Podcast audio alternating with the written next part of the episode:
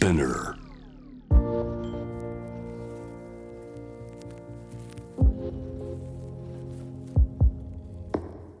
藤原信也新東京漂流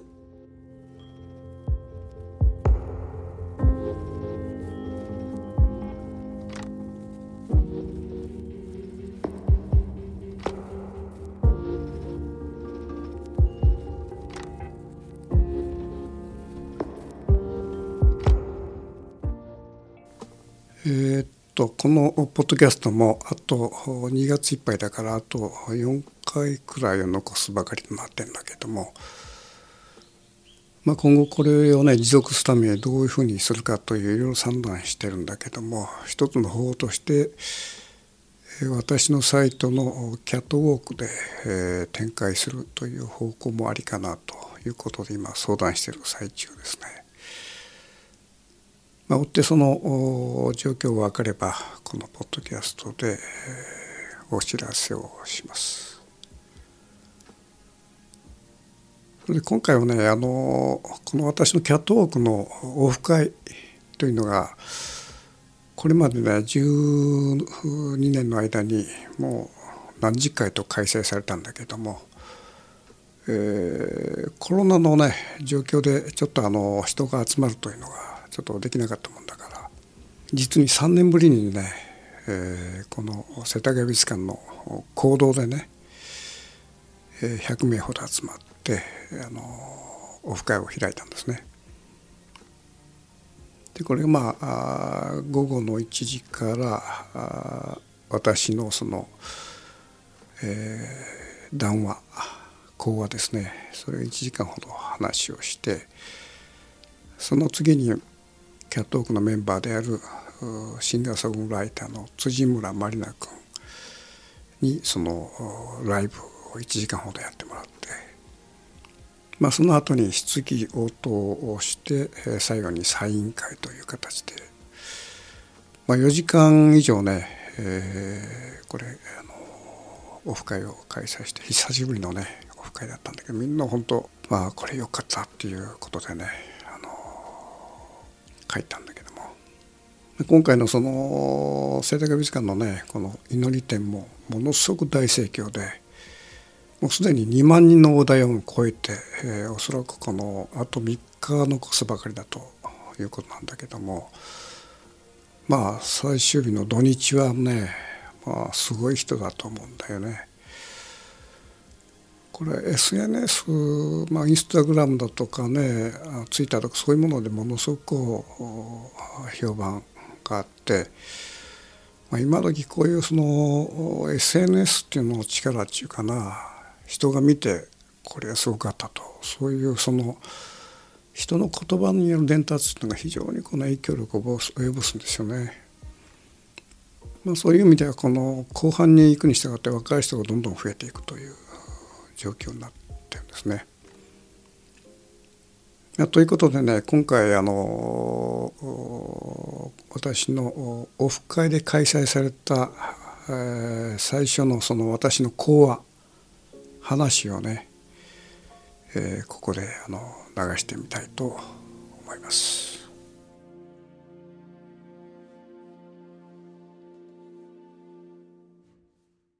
それで何をね喋ろうかと思ってんだけどまあやっぱテーマとしてはコロナかな。あのまあ、これ3年間もうコロナ漬けだからね。だからいいい加減まあ縮あの縮小してんだけどやっぱこのまあイベントとしてはこんなね大イベントはないわ。全世界の大イベントでね、まあ、ある意味でこう災い大きな災いなんだけどもう地球をくるんだ大イベントだねこれね。こんなことはもうかつてまあおそらく100年単位でもなかったと思うんだよね。だからある意味でその非常にレアなね稀有なイベントを僕らは体験してるわけだよね。発症して重症化して下手したら死ぬみたいなねその危機感みたいなのもみんな持ってんだけどあの表現者っていうのはねものすごく興味深いんだよね、まあ、100年200年に一度あるかないかのようなねあのおそらくこう各いろんな世代の人がまあずっと生まれてきてねこの戦後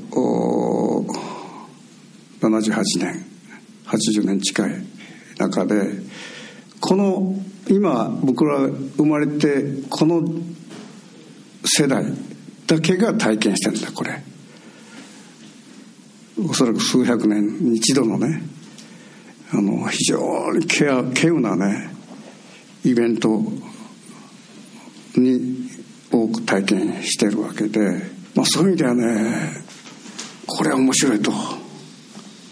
そういうどっかにね僕の場合あるんだな。でこれ一体何だと。でそれがねやっぱり表現者だと思うんだな。何かぶち当たった時に、まあ、この写真展でもそうだけども何か接触だよな。これコロナと接触した。人と接触した。ある出来事と出会ったとか。そういうものは全部ね過方過方は寝てますが過方ね。やっぱ全て過方なんだよね。いかにそのあのマイナス的なことであろうとプラス的なことであろうと危ないことであろうとやばいことであろうと条件悪条件であろうとそういうの全て過方なんだよね。でそれを過方にするかそれをその自分のマイナスとして受け取ってしまうかその個人のほら自分自身なんだね。俺のメメントモリの中にどちらに行けば地獄でしょうかどちらに行けば極楽できちゃうかっていうのはおばあさんがあなたの思った通りに行けばなるみたいなね言葉があるじゃない。でこれはね今今のコロナ時代にものすごく必要なばあさんの言葉なんだよね。あなたの思った通りになるって地獄に行く人もいるんだよ。であなたの思った通りなんだ。極楽に行く人もいるわけだよね。この分かれ道はすごいよね。だから得てして今コロナ時代では、まあ、地獄とまで言わないけどもあのそちらの土穴をずっと踏みつつある人が多い。だこれだけ言ってもう今日終わりでもいいんだよね。いや本当よ。でたまたまねおとついかなあの集英社の会長の堀内さんっていう人がいてね彼とこう飯食ったんだけどこの人は会長だけどね全然も選ぶらない人でねもうごく普通の対応する人でねこっちに花も送ってくれたんだけど花もねある人はこのでかい花をねこの人はねこの小さな花を送ってくんだよね。で彼花屋行って自分で送ってんだよね。彼はねそうね諸行無常店の時だから、えー、10年近く前かな。にやっぱり飯食ったのね。俺の行きつけのとこで。でその当時は社長で、えー、今会長になってるっていうから会長っていうのはほとんどもう老けちゃうじゃない普通。でちょっと楽しみでもあったんで会う時ね。どういう感じかな。全然老けてないんだ。でやっぱりね人と会うと。なるべく今非接触非接触でみんなリモートでである人はもうとにかく人に会わないでシャットダウンしてね家にこもってるとかそういういろんな人いるけども私はもう人に会いますと。友人に同じような年でものすごくコロナを恐れててねもう全てこう電話だとかリモートだとかそれで全部済ましてあの家を締め切ってるような生活してる人だけども彼に会うとねもう痩せ細ってね死に皆になってるんだと。だからこれ彼は結局どちら様どちら様に行きますかっていう地獄の方を選んだんだねこのコロナ状況の中で。安全かもしれないけど。だからものすごく難しいよね。その判断立ち振る舞いっていうのはね当然リスクがある。人と会うとリスクが合う。リスクを覚悟で人と会う。そうすると元気になる。コロナを恐れて病気になるの,、まあ、あの発症する感染するのを恐れて人と会わないでこもる。その体がどんどんしぼんでいくという。両方だよな。だからどちらを選択するかっていうことを求められてるという時代なわけで今日こういうふうにね対面してるこれはまあ接触ということで、まあ、ある意味でコロナ時代ではいいなかなかいいシーンが今展開されてるわけだね。接触することが、まあ、さっきの社長の話まあ、会長の堀内さんの話なんだけどもろその彼は一生懸命人と会ってるから全然変わらない。もう一人のまあその人も重鎮らしいんだけどあのこもってるからどんどんどんこう細ってるみたいな。でこれ一体何なんだろうと。不思議だよねこれ。人と会ったら元気になるこう遮断するとものすごくしぼんでいくみたいな。これ一体何なのと。これはなかなか不思議なことでね。例えばあの写真集見た。会場で写真展見た。イベントね。一見その表現としては同じテーマで同じ言葉でいろんなほらことが展開されてるんだけど写真集を見た。たそれをその彼いろんな形でその引き伸ばしたりパフォーマンスとして展開したものがあると。そこに入ってみた。これ違うじゃん体感が。なんかざわざわしちゃうんだな。体が。バイブレーションがあって。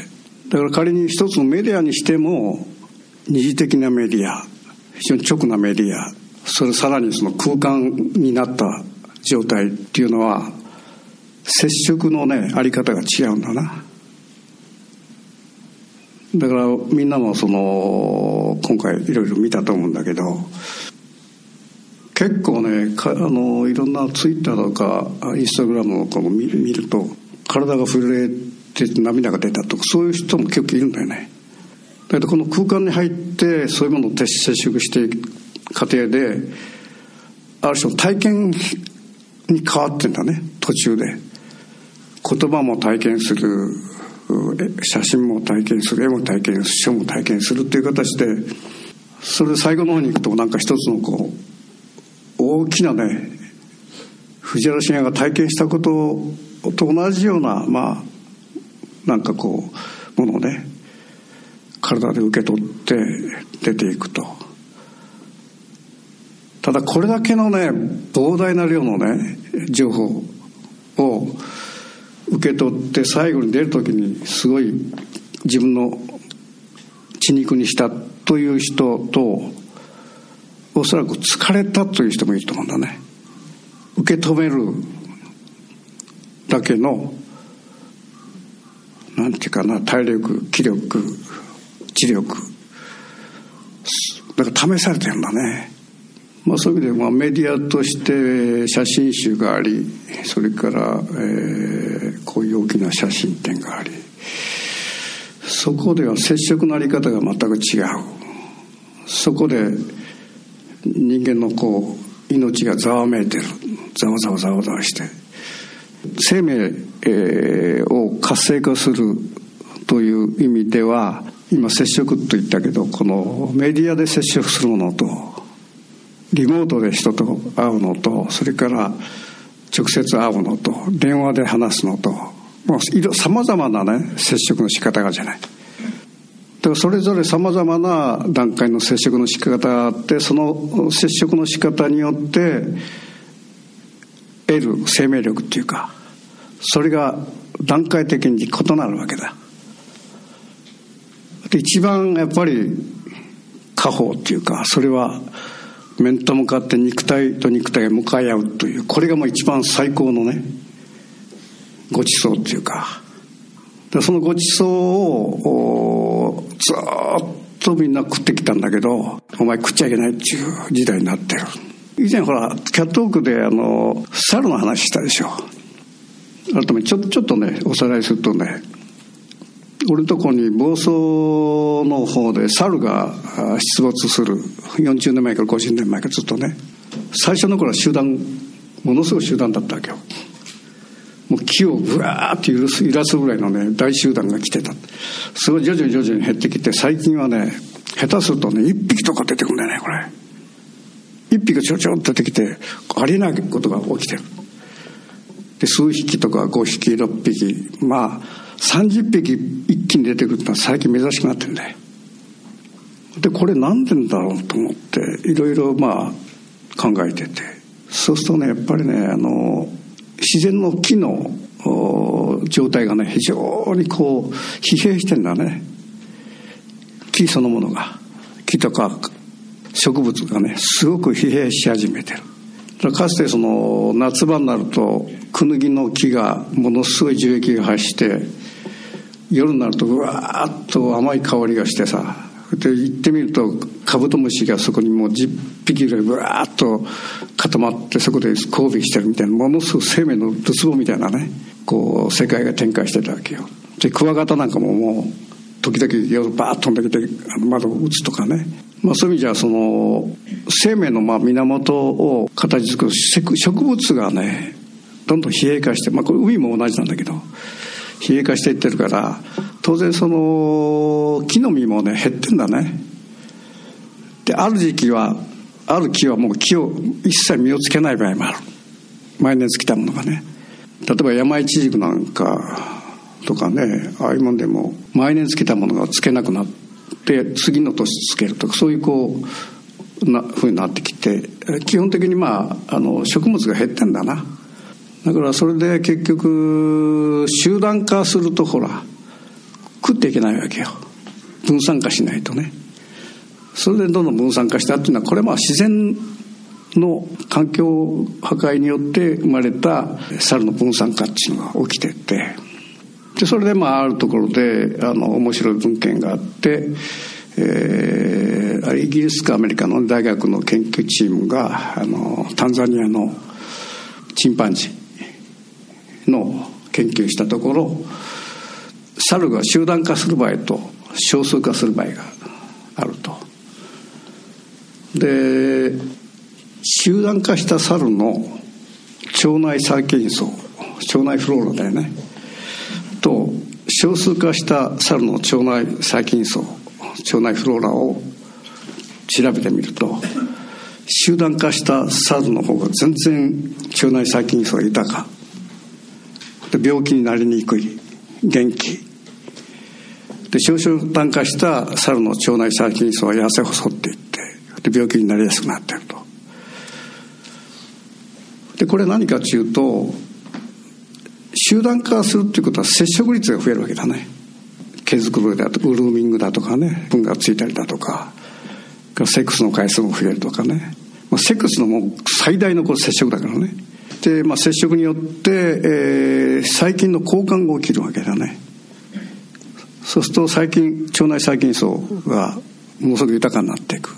その細菌というものがいかにその人間を支えているかっていうのはまあ昨今言われてきてるんだけども。でその腸内細菌層が痩せ細っていくということが起きてると。それによってその体力はこう減退していくという。接触率も増え減ってその、えー、冷え化していってえー、それから子どもの出生率も落ちていくという。でそれは何かというと今なんだね。生活のそのスタイルをどうするかべきかっていうことも常にこう判断を求められてんだけどやっぱりね最終的にはリスクを背負って最大接触していくという自分のできる限りね、まあ、それがまあ俺の結論だね。それでこれまあコロナに発感染して発症して重症化して時には死ぬっていうのはこれはまあ淘汰だからしょうがない。それともう一つはねあの腸とさ脳はそっくりじゃない。大腸小腸大脳小脳形もそっくりでしょ。最近まあ言われつつあるんだけども狼の集団がいると。でその中で、えー、リーダーになる狼がいるわね。でなんでこの同じ個体なのにこの狼がリーダーになるのかというそこがずっと不思議なまあ学術的に不思議だったらしいんだね。そうするとねそのリーダーになる狼はある細菌に感染すると。トキソプラズマという細菌がいるわけや。でそのトキソプラズマに感染したあの狼はリーダーになる。率が非常に高まる。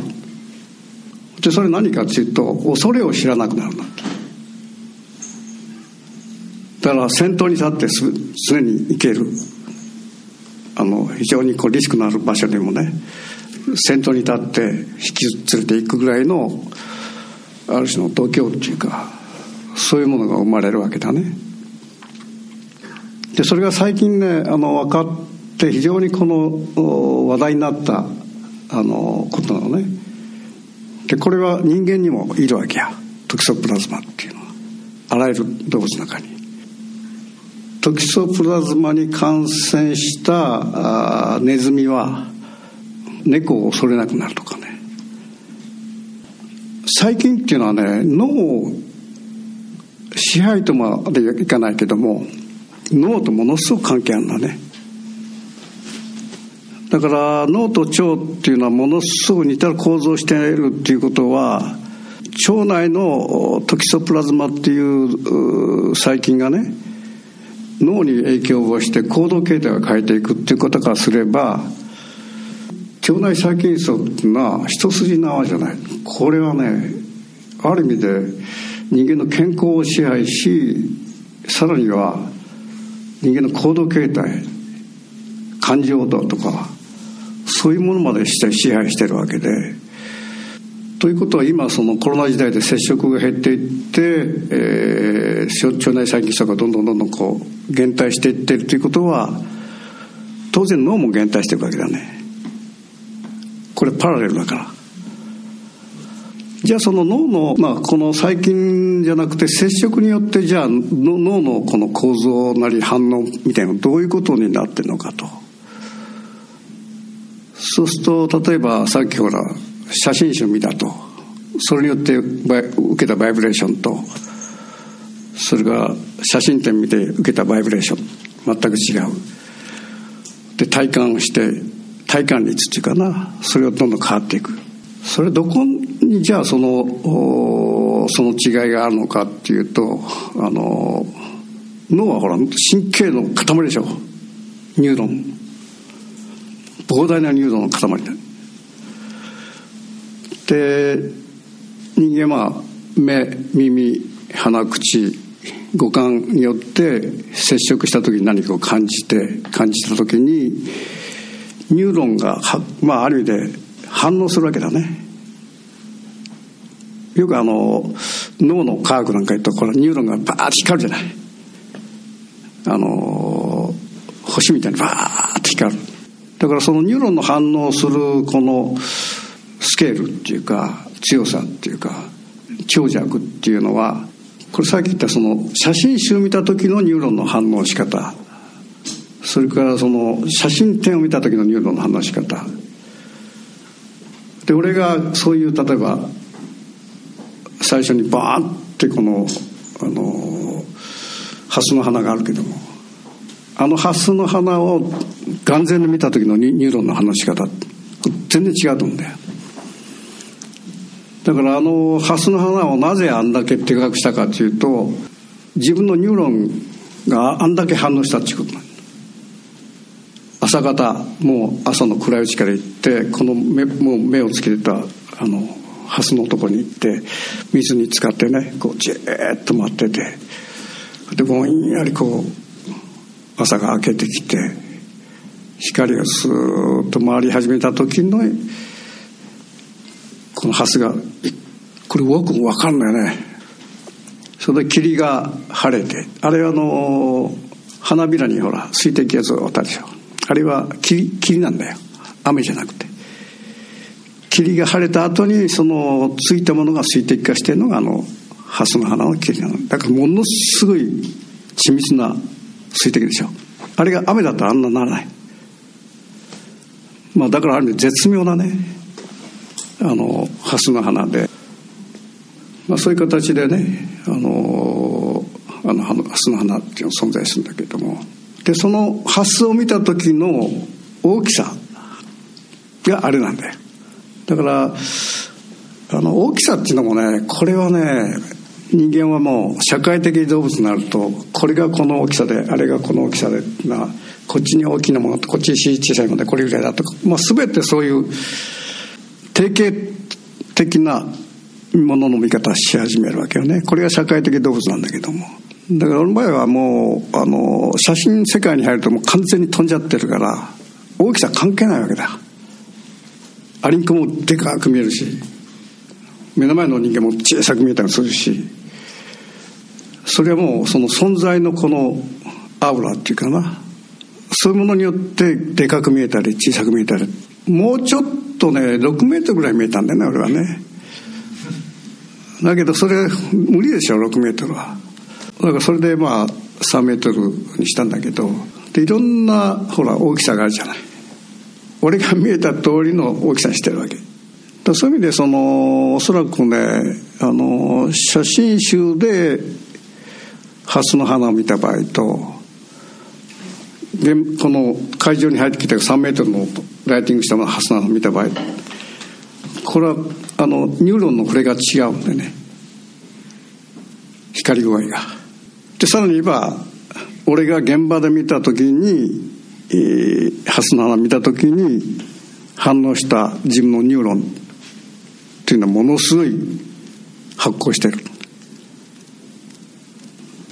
でそれは対象に対象の在り方自分の気持ち全て含めた上で膨大な量のニューロンがねそこで反応してるかどうかどの程度反応してるかっていうのこのその差差だ差異だねそれが出てくる。で面白いことにねあのニューロンっていうのはまあ孤立してるわけだね。あの神経細胞っていうのは。でそれが発光した時に何かこう何かを見てあ匂ったとかさ触ったとかえー、見たとかね。それでニューロンがこう揺らいだと。発光したと。でそれはねデジタル世界って、ね、1, 1と0じゃない。あるかないか。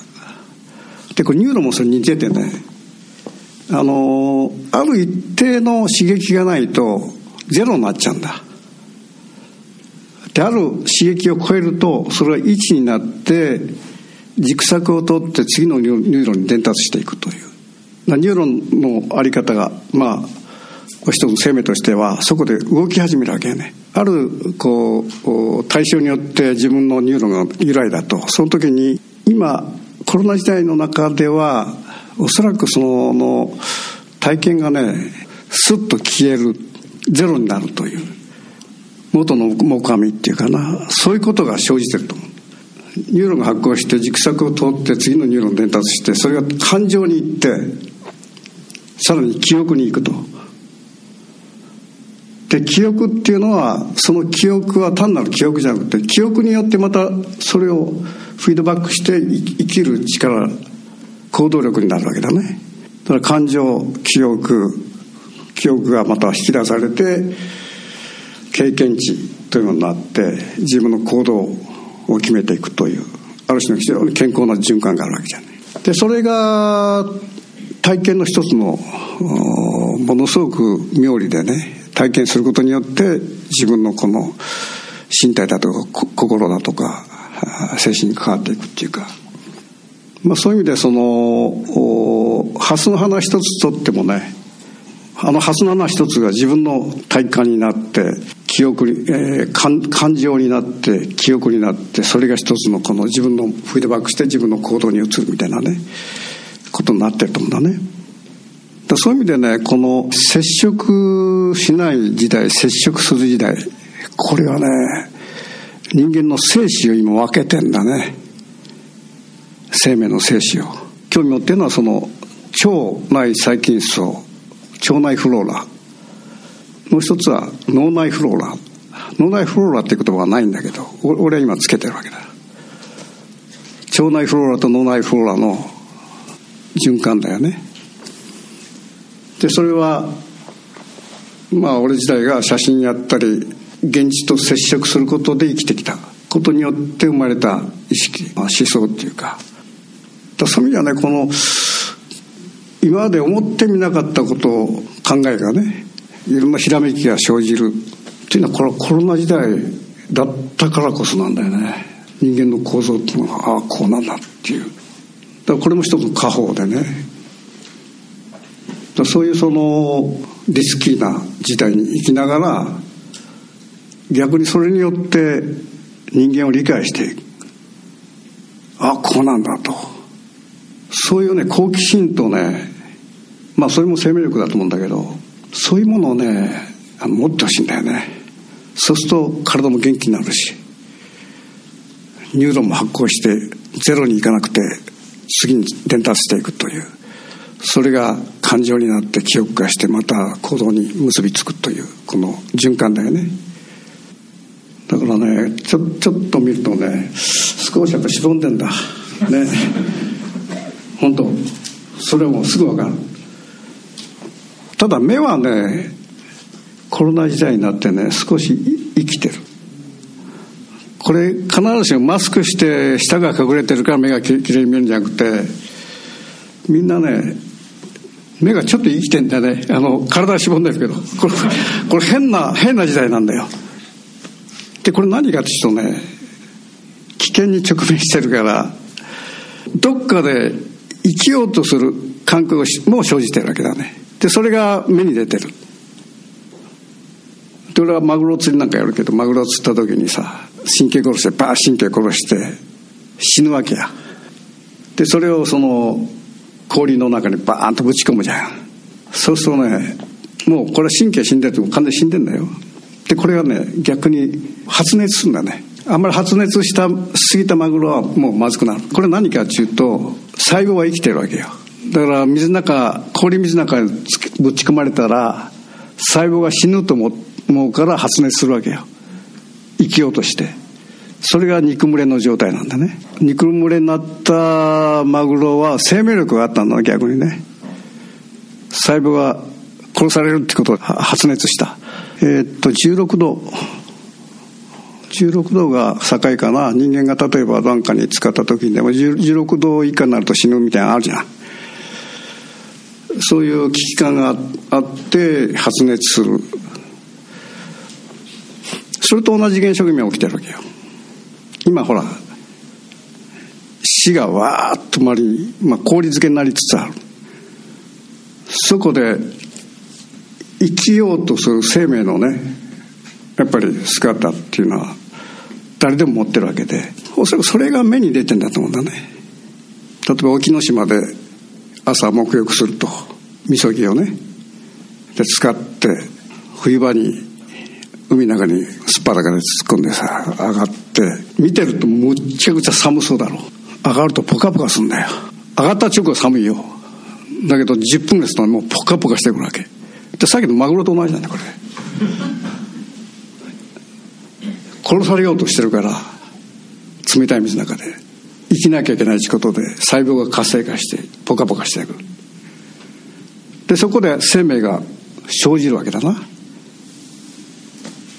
でその生命が生じた状況状態で神と向かい合う。で祝詞をするという。俺はそう思ってるわけ。宗方大社の宮司にその話したわけだ。みそぎの意味っていうのはあなたどう思ってんの？っつって。やっぱり一般的にねこう食材罪罪を落とすみたいな。みんなそう思ってそれはそんなもんじゃないんだ。生命をまず復活させてさ。そこでその神と向かい合う。ということだと俺は思ってるわけよね。そういう意味でねその今はそのマグロがこう氷にぶち込まれたような時代をみんな生きててね。と一回のその作家の藤原信也がこんなねコロナ問題をねこんな知ったかぶりしてるっていうのはねあのこれはありなんだよ。ほら学者が分かんなくなっちゃってんだろ。もうお店さんなんか出てこないだろあれ。で突っ張りらどこに行ったのみたいな。そのもう学者が学者も分かんなくなってる。全ての人が分かんなくなってる。だから言ったもの勝ちなんだよこれは。